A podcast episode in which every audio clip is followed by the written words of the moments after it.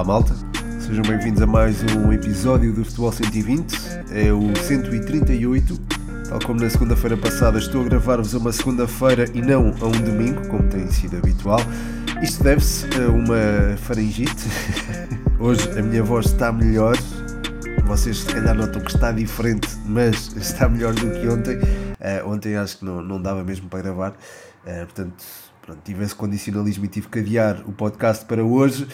Uh, e pronto, cá estamos, mais um episódio na ressaca da final do Mundial, o primeiro futebol 120 na ressaca de uma final de um Mundial e foi a melhor final de um Mundial que eu já vi em toda a minha vida. Não vi muitas, é verdade, devo ter visto 5 ou 6 em direto.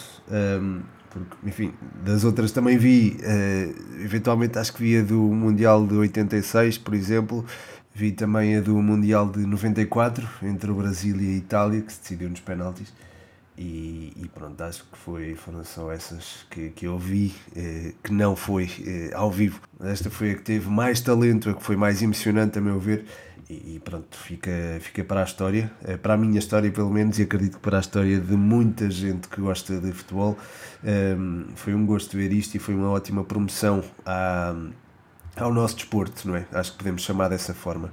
Um, pronto, volto a falar um bocadinho da minha voz para justificar que este episódio é possível que seja um bocadinho mais curto que o habitual. Um, selecionei algumas perguntas porque acho que não, não consigo gravar o episódio todo. Peço desculpa por ser assim frágil, mas, mas é assim. Digamos que hoje estou a vestir a pele daqueles jogadores que, enfim, são muito talentosos, mas uh, não é que eu seja, mas pronto, uh, mas que têm lesões e condicionamentos físicos. Uh, portanto, pronto, se calhar, não sei. Agora não quero dizer nenhum jogador para não ferir suscetibilidades, mas, mas pronto. Eh, antes de ir às perguntas, quero também só lembrar que, apesar da espetacularidade desta final, é preciso recordar os direitos humanos que foram atropelados para que este Mundial se realizasse e também a corrupção uh, que houve à volta da eleição do mesmo.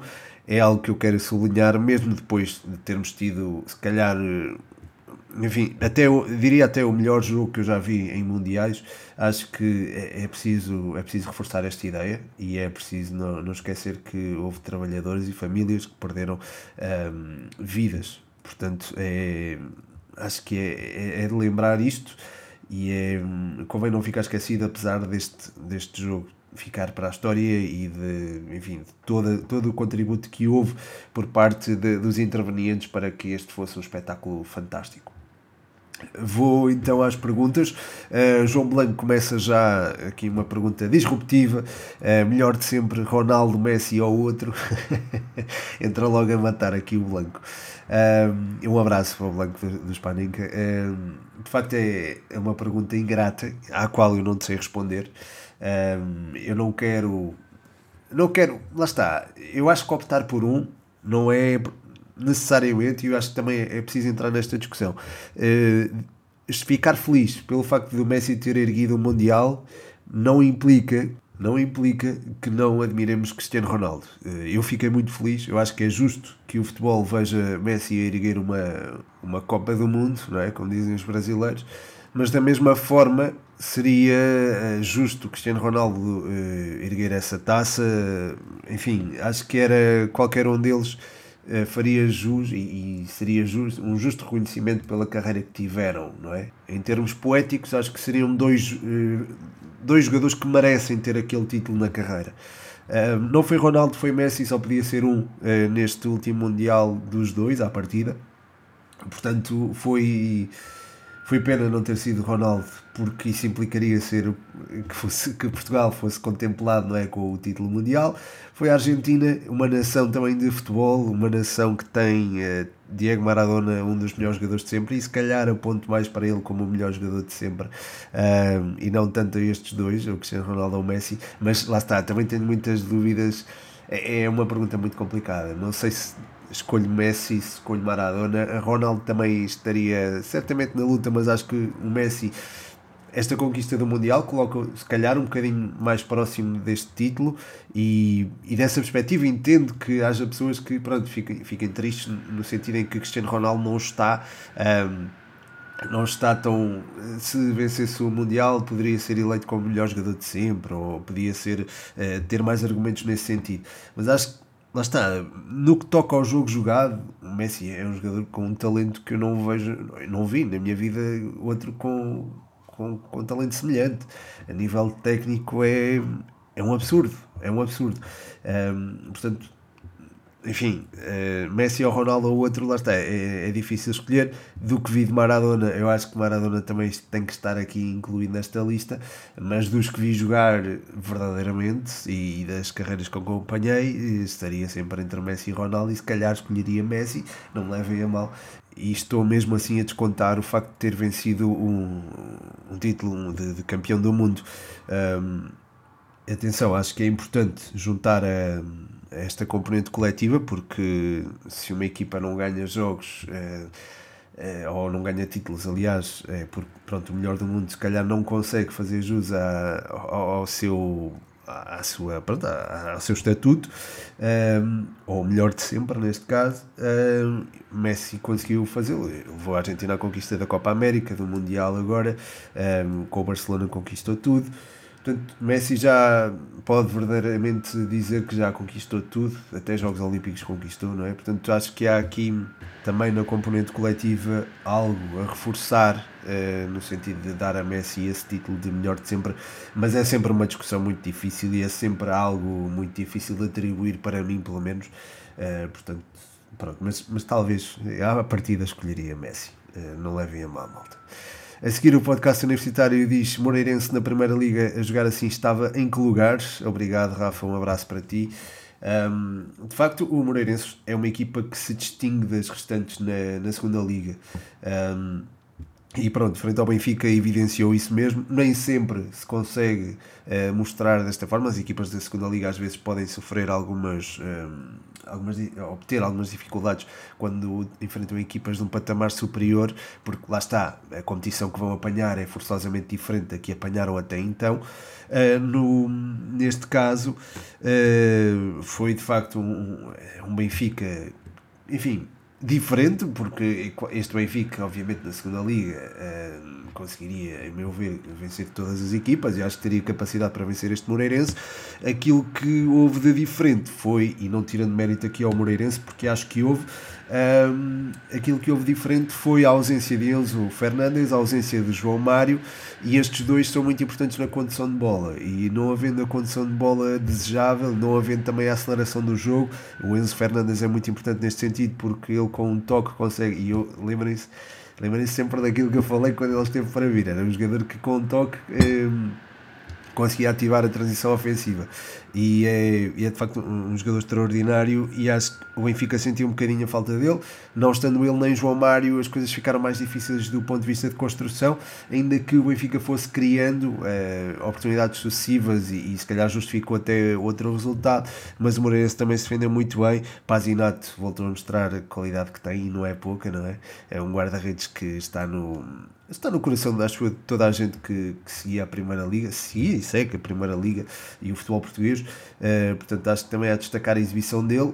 Acho que é injusto também uh, dizer que foi por causa dele que o Moreirense conseguiu o, o que conseguiu, não é? Uh, este, este empate precioso que lhe garantiu o acesso aos quartos de final da, da, da Taça da Liga, mas a verdade é que ele teve um papel muito, muito importante é? e acho que isso deve, -se, deve ser referido.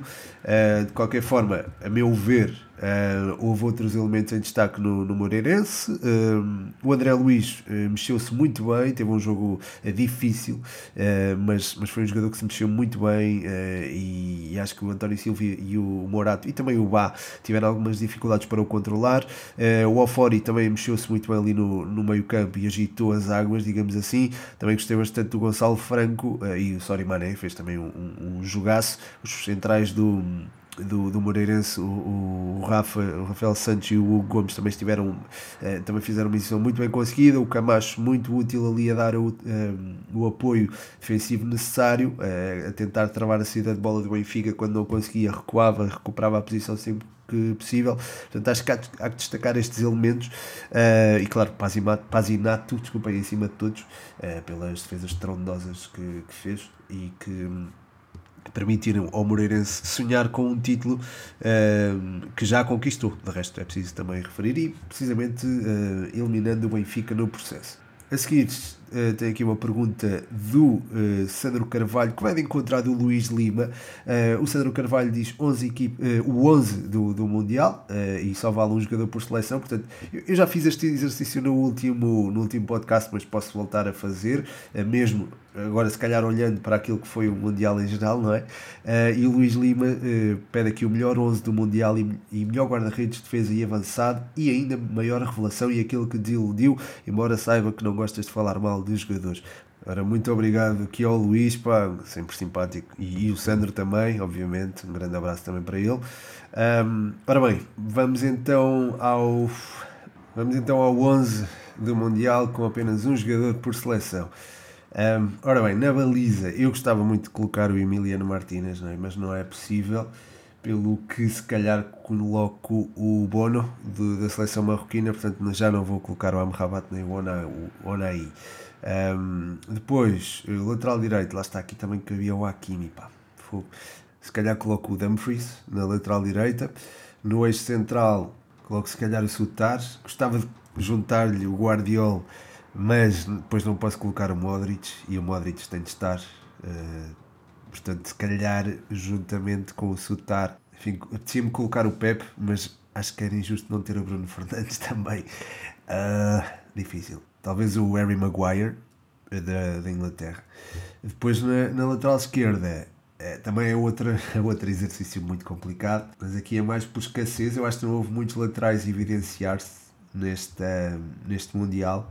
Uh, e se calhar vou assim a um mais recôndito, uh, uma equipa que tenha sido eliminada, em, enfim, numa fase, uh, por exemplo, nos oitavos de final, porque acho que dos quartos vou incluir já, aliás, não sei se já incluí todos, mas vou incluir muitos dos jogadores que referi, se calhar na lateral esquerda, enfim, talvez o, o sul-coreano Kim Jin-soo, até marcou um gol por acaso, Portanto, se calhar é isso. Se calhar escolho, escolho o Kim Jin-soo para a lateral esquerda. Portanto, até agora temos Bono, temos Dumfries, temos Annie Sutar, temos Harry Maguire e o Kim Jin-soo. Depois no meio campo, Modric e Bruno Fernandes têm que estar obrigatoriamente. Se for um meio campo a, 4, a 3, uh, eh, digo, um, ehm, podemos incluir aqui mais um elemento, talvez o Casemiro do, do Brasil. Depois lá na frente tenho muitas dúvidas entre Griezmann e Mbappé. O Griezmann fez um jogo, um jogo um mundial fantástico. Acho que muitos dos, dos jogos da França desbloquearam-se através dele. Mas acho que também seria injusto tirar Mbappé, que fez um hat-trick na final. Portanto, se calhar coloco o Mbappé. Messi também acho que, a meu ver, é pacífico colocar. E sobra aqui um, uma posição, ou um, sim, um elemento para incluir na, na frente de ataque. Gostava de colocar um avançado puro e gostava de dar esse prémio ao Ener Valência que fez um Mundial fantástico e acho que merece também mais reconhecimento. Uh, no entanto, uh, não tendo passado o, a fase grupos, acho que pronto, seria um bocadinho injusto para, para os jogadores que acabaram por conseguir fazê-lo. Uh, e nesse sentido, e também para premiar aqui o Japão, se calhar dou o prémio ao Dyson Maeda. Aquilo que eu poderia fazer também era colocar eventualmente o Ataru Endo no, no centro do terreno em vez do Casemiro e colocar o Richarlison na frente. Pronto, seria essa, essa alteraçãozinha. Mas pronto, fica aqui então o 11 do, do Mundial, escolhendo apenas uma, uma uh, seleção por jogador, não é? Digamos assim, um jogador de cada seleção. Uh, olhando agora para o 11 geral do Mundial, uh, é mais fácil de fazer, não é? Se bem que também não é assim tão, tão pacífico. Porém, acho que é mais ou menos tranquilo colocar o, o Emiliano Martinez na baliza, o Hakimi na, lateral direita da defesa. Depois, quanto a centrais, houve um que se destacou, a meu ver, acima de todos, e acho que, apesar de ter tido um momento em que eh, ficou exposto de forma eh, vulnerável, digamos assim, mas acho que merece o prémio. Josco Guardiola merece estar aqui e colocava ao lado dele, eh, apesar de também ter cometido um erro, que eu acho que não é exemplo, eh, o Nico Otamendi fez um, um, Mundial absolutamente fantástico, ganhou imensos duelos, foi, foi importante para dar aquela fibra à seleção argentina. E se é certo que na final quase, enfim, houve um erro dele que acabou por também eh, dar crença à França, acho que também não deve ser por aí que se deve eh, ignorar o que fez de bom nesse jogo e o que fez de bom neste Mundial. Portanto, seria Nico Otamendi e Jorge Covardiol. Na lateral esquerda, eh, lá está, aqui é difícil escolher, não é? Porque também por, por carência de opções, mas estou inclinado para escolher uh, Theo Hernandes, da seleção francesa, e não sei se Rafael Guerreiro também não entra aqui nas contas, uh, porque ele, afinal de contas, fez duas assistências e um golo, não é, não é qualquer um. Uh, depois, o meio-campo, acho que terá de ter forçosamente Luka Modric, não é? acho que é, é pacífico, a meu ver. depois, há um, enfim, entre Amrabat e Onawi enfim, eu gostava de colocar os dois, mas acho que o Onaui se calhar foi ganhando preponderância ao longo do Mundial. Acho que foi o Sofiane Amrabat quem começou por ter destaque, mas se calhar colocava o Onaui, Onai, desculpem, e hum, colocando aqui mais um jogador no, para, o, para o centro do terreno, uh, acho que, enfim, gostava de colocar Bruno Fernandes, sem dúvida alguma, mas uh, é preciso ter em conta também, por exemplo, Enzo Fernandes, Kovacic, uh, o próprio Brozovic, Bellingham, uh, enfim, De Jong também. Uh, acho que há aqui uma. O Chouameni também fez um, afirmou-se durante este Mundial e acho que se não fosse o Enzo Fernandes seria ele a vencer o prémio de melhor jogador jovem. portanto, há aqui muitas opções. E há também muito vento, malta. Eu só estou a reparar nisso agora. Peço imensa desculpa. Nota-se o vento enquanto eu falo e pronto. É, eu não, posso, não consigo mesmo alterar isso e, e peço desculpa uh, também por estas condicionantes deste, deste episódio. Mas para completar o meio-campo, juntamente com uh, Luka Modric e Onai, uh, coloco se calhar o Casemiro. Ou seja, nenhum dos nomes que eu disse até agora. Depois na frente, na frente, não tenho tantas dúvidas aqui, colocaria Messi, Griezmann e Mbappé. São os três que, que escolheria. Uh, portanto, é este o meu 11. Quanto a melhor guarda-redes, melhor defesa, melhor médio, melhor atacante, uh, melhor guarda-redes, Emiliano Martínez, claro, melhor defesa, uh, Guardiol, melhor centrocampista, Modric, melhor, ou melhor, até podemos incluir o Griezmann como melhor centrocampista, não sei se, assim, entre ele e Modric é difícil, mas, mas se calhar, pronto, o Modric é um, um médio, assim, um médio mais uh, consistente, digamos assim, ou um médio, não é mais consistente que eu quero dizer, é um médio mais médio. é um jogador mais uh, vocacionado para aquela posição e que se calhar merece mais esta distinção na medida em que encaixa mais nesse perfil. Depois, o melhor avançado, a meu ver, foi. Enfim, é difícil também escolher, se não incluirmos aqui o Griezmann entre Messi e Mbappé um, é, é, é difícil. O Mbappé sagrou-se melhor, uh, melhor marcador e nesse sentido até podia levar o, o prémio para casa. Enfim, é, é, difícil, é difícil, é difícil. Mas se calhar vou, vou pelo Mbappé. Pronto, o Messi já ganhou muita coisa, portanto vou pelo Mbappé. Uh, depois a maior revelação deste Mundial o Enzo Fernandes não foi propriamente uma surpresa para nós, não é? Uh, portanto, se calhar, e, e, já conhecendo também o Amrabat da, daquilo que era a Série A, se calhar o Onai foi aquele que mais me surpreendeu. Gostei bastante que o Jorge Covariola aparecesse em bom plano, mas não era alguém que eu esperava que, enfim, que viesse a ter uma, uma carreira uh, normal, ou seja, acredito que ele venha a ter uma, uma das venha a ser um dos, um dos centrais de referência do futuro. Portanto, enfim, uh, fica fica-se-lhe ao Onai. Depois aquele que desiludiu, de facto não gosto muito de, de falar mal de, dos jogadores e tudo mais, mas acho que é pacífico é, referir que houve um jogador que esteve é, abaixo dos restantes e apesar de já termos em conta que ele podia ter um campeonato menos bem conseguido, um campeonato do mundo menos bem conseguido, face àquilo que nos habituou, é, acho que não esperava uma quebra digamos, tão significativa e acho que Cristiano Ronaldo acaba, acaba por ser esse, esse jogador, uh, mas acredito que, e agora aproveito para dar um bocadinho de, não é de moral, mas é de, de atenuante para aquilo que, que ele apresentou durante este Mundial, é, é o facto de ele ter passado pelo que passou, não é? E estar a ter um período conturbado na sua vida que acaba por condicional e acredito que isto seja passageiro e que ele volte a aparecer em bom plano é, a curto médio prazo. Acredito, que isso, acredito mesmo que isso venha, venha a acontecer. E por falar em Cristiano Ronaldo, o Emanuel Amorim pergunta qual a tua opinião sobre o Luís Henrique ou qualquer outro treinador estrangeiro eh, treinar Portugal. Perceberam esta relação Cristiano Ronaldo, treinador da, da Seleção Nacional. Um, obrigado, Emanuel. Um abraço para ti.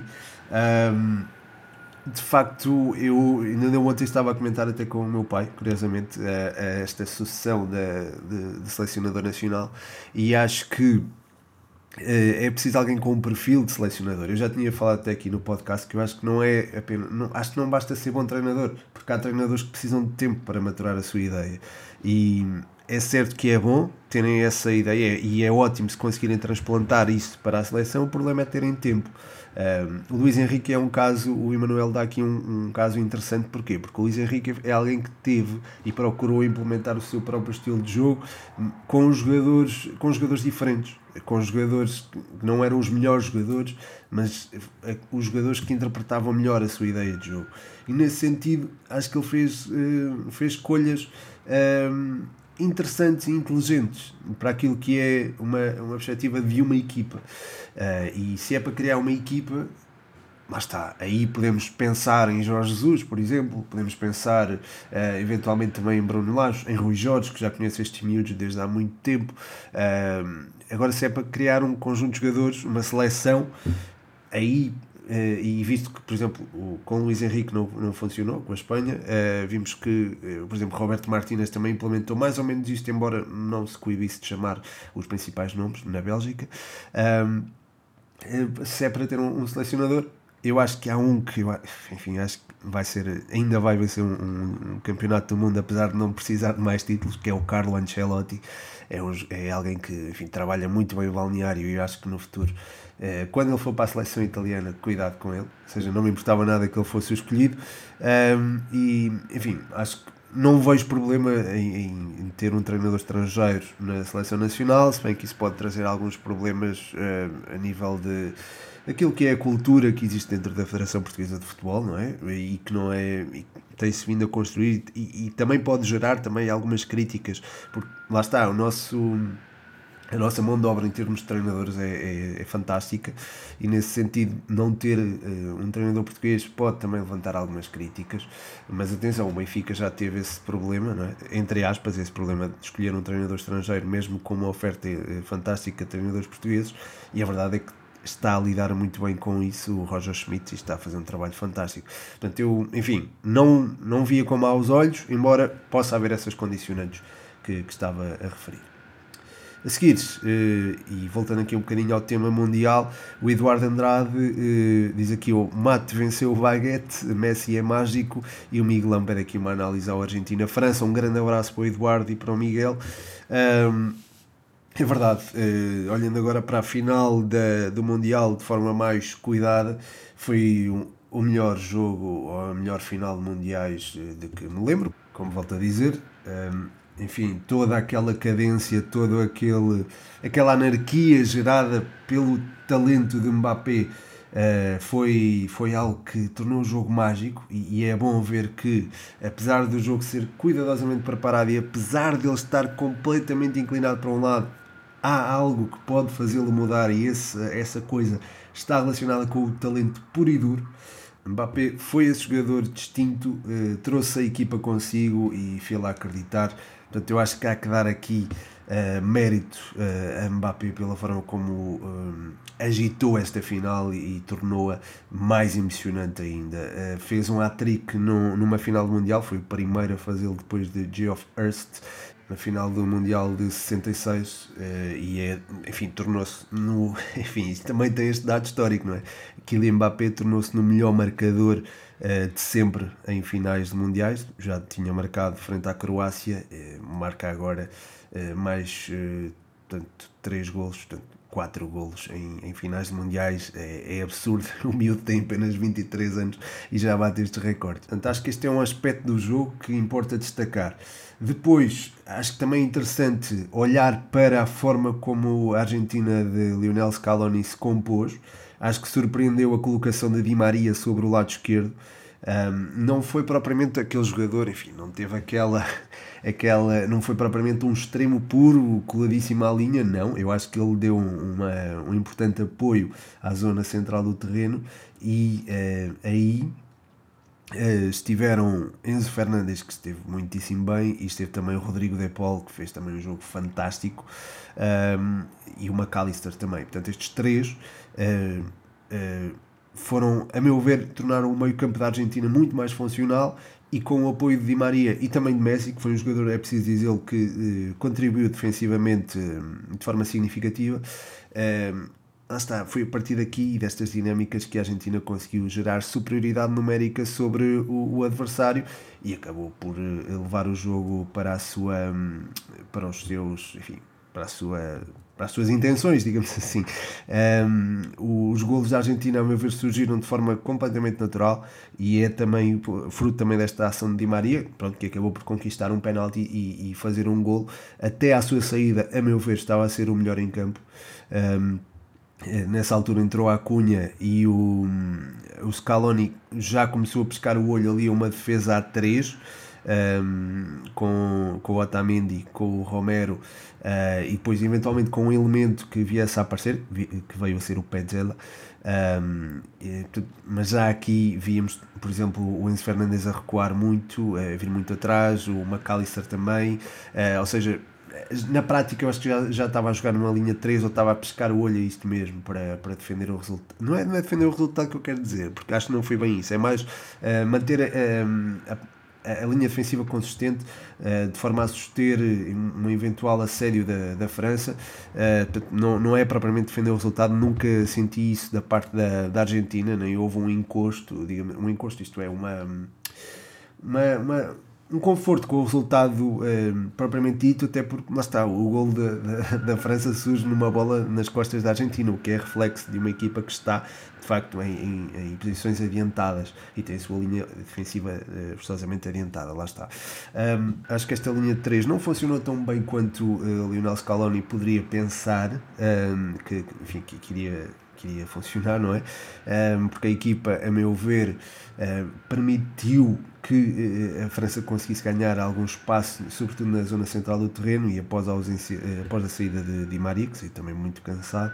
Um, e, acho que a França foi ganhando algum ascendente, mas a meu ver, eu acho que foi mesmo também a vontade de Mbappé e também a, a capacidade e a velocidade de, das alas francesas que tornaram o jogo mais difícil para a Argentina e também a inspiração, inspiração individual, porque a nível coletivo acho que a Argentina globalmente esteve coesa e, e foi de facto aquele golo que deitou um bocadinho abaixo as aspirações da, da Albiceleste. É, depois no prolongamento vimos ali períodos, um período anárquico em que lá está o talento voltou aqui a, a vir ao de cima. Houve oportunidades e malta, peço desculpa, isto está um vento mesmo insuportável, não sei se, dá para ouvir aí, um, peço, peço desculpa por isso, mas pronto, estava a dizer, houve oportunidades de parte a parte, um, um, Lautaro Martínez foi se calhar a figura maior neste sentido, não, não conseguiu converter essas oportunidades, mas teve o mérito de estar lá, de aparecer e de cheirar o gol, digamos assim. Uh, Messi acabou por fazer o 3-2, houve um novo penalti na existência francesa e Mbappé fez o 3-3 quase a terminar o jogo. E depois os penaltis foram lá está, Emiliano Martinez fez uma exibição mais uma vez fantástica, já tinha feito frente aos Países Baixos e acho que está, está, está de parabéns pelo Mundial que fez. Uh, o mesmo posso dizer de Otamendi, de Enzo Fernandes, de Rodrigo De Paul. Uh, a Cunha também fez um, um jogo fantástico, um jogo e um Mundial fantástico. O passo que ele faz para o para o Lautaro Martínez eh, no prolongamento é absolutamente fantástico e, e, acho que também aí podia, podíamos estar aqui a falar de, de, outra, de outro resultado. Enfim, não alterava o vencedor do Mundial, é? mas podíamos estar a falar de um jogo decidido no prolongamento uh, e fruto de um passo fantástico da Cunha e estaríamos também a exultar, digamos assim, aquilo que a Primeira Liga traz para o mundo, não é? Como, por exemplo, o, o Acunha, o próprio Di Maria, Otamendi, Enzo Fernandes, enfim, um, houve, houve muitos jogadores em destaque também que, que, já passaram pela Primeira Liga e, e acho que podíamos estar a, a, destacar isso neste momento se aquela bola tinha entrado e, e o Mundial da Acunha não merece também ficar, uh, digamos assim, uh, remetido para segundo plano, digamos desta forma. Um, perante aquilo que, dado aquilo que ele jogou e dado aquilo que ele demonstrou ao longo deste, desta campanha no, no Qatar. Um, depois do lado francês, uh, Loris esteve, esteve bem, a meu ver. A formação francesa acho que sentiu-se um bocadinho uh, condicionada naquele lado esquerdo e acho que isso foi explorado pela Argentina. O Jules Condé não é propriamente um, um lateral esquerdo, é alguém, um lateral esquerdo, desculpem, um lateral direito, uh, mas é, enfim, é alguém versátil tem muita versatilidade, é, é alguém de quem eu gosto bastante até, mas não é propriamente um lateral de raiz, e nesse sentido é desculpável, digamos assim, as dificuldades que teve. Também é preciso ser justo e, e referir que a França eh, teve alguns lesionados de última hora que acabaram por condicionar a equipa. Um, só destacar também um, a entrada do Marcos Thuram, acho que mexeu bastante com o jogo, ganhou um penalti, um, foi um jogador também desequilibrador e foi um ajudante importante de Mbappé na Revolução Francesa, digamos assim. O próprio Colomoani também teve, também, enfim, entrou e, e teve impacto e a meu ver também esteve particularmente bem. É um miúdo que tem, tem a meu ver, tem potencial. Tem 24 anos, é certo. Até é mais velho que Mbappé, mas acho que pode, tem margem de progressão para, para fazer um bom, uma boa carreira e justificou plenamente a chamada à seleção uh, nacional. É certo que tem ali aquela bola na cara de uh, Emiliano Martinez que acaba por desperdiçar, mas a meu ver fez um jogo, ou melhor, um Mundial, muito bem conseguido. Uh, fez um gol, podia ter feito mais. fez um gol frente a Marrocos, podia ter feito mais. E dou, tiro aqui o meu chapéu ao, Didier Deschamps pela, pela ousadia em apostar neste miúdo, que se calhar está um bocadinho fora da, da caixa e fora do radar digamos assim, da maior parte dos. Um, de quem analisa a, a, seleção francesa, ele já tinha tido algumas oportunidades, uh, mas acho que merece, merece ser chamado e acho que tem, pronto, volta, volta a repetir, tem, tem uma boa carreira pela sua frente. Um, voltando aqui à análise geral do jogo, a Argentina, a meu ver, a nível poético, se é que se pode falar desse, desse sentido, uh, mereceu vencer uh, a final.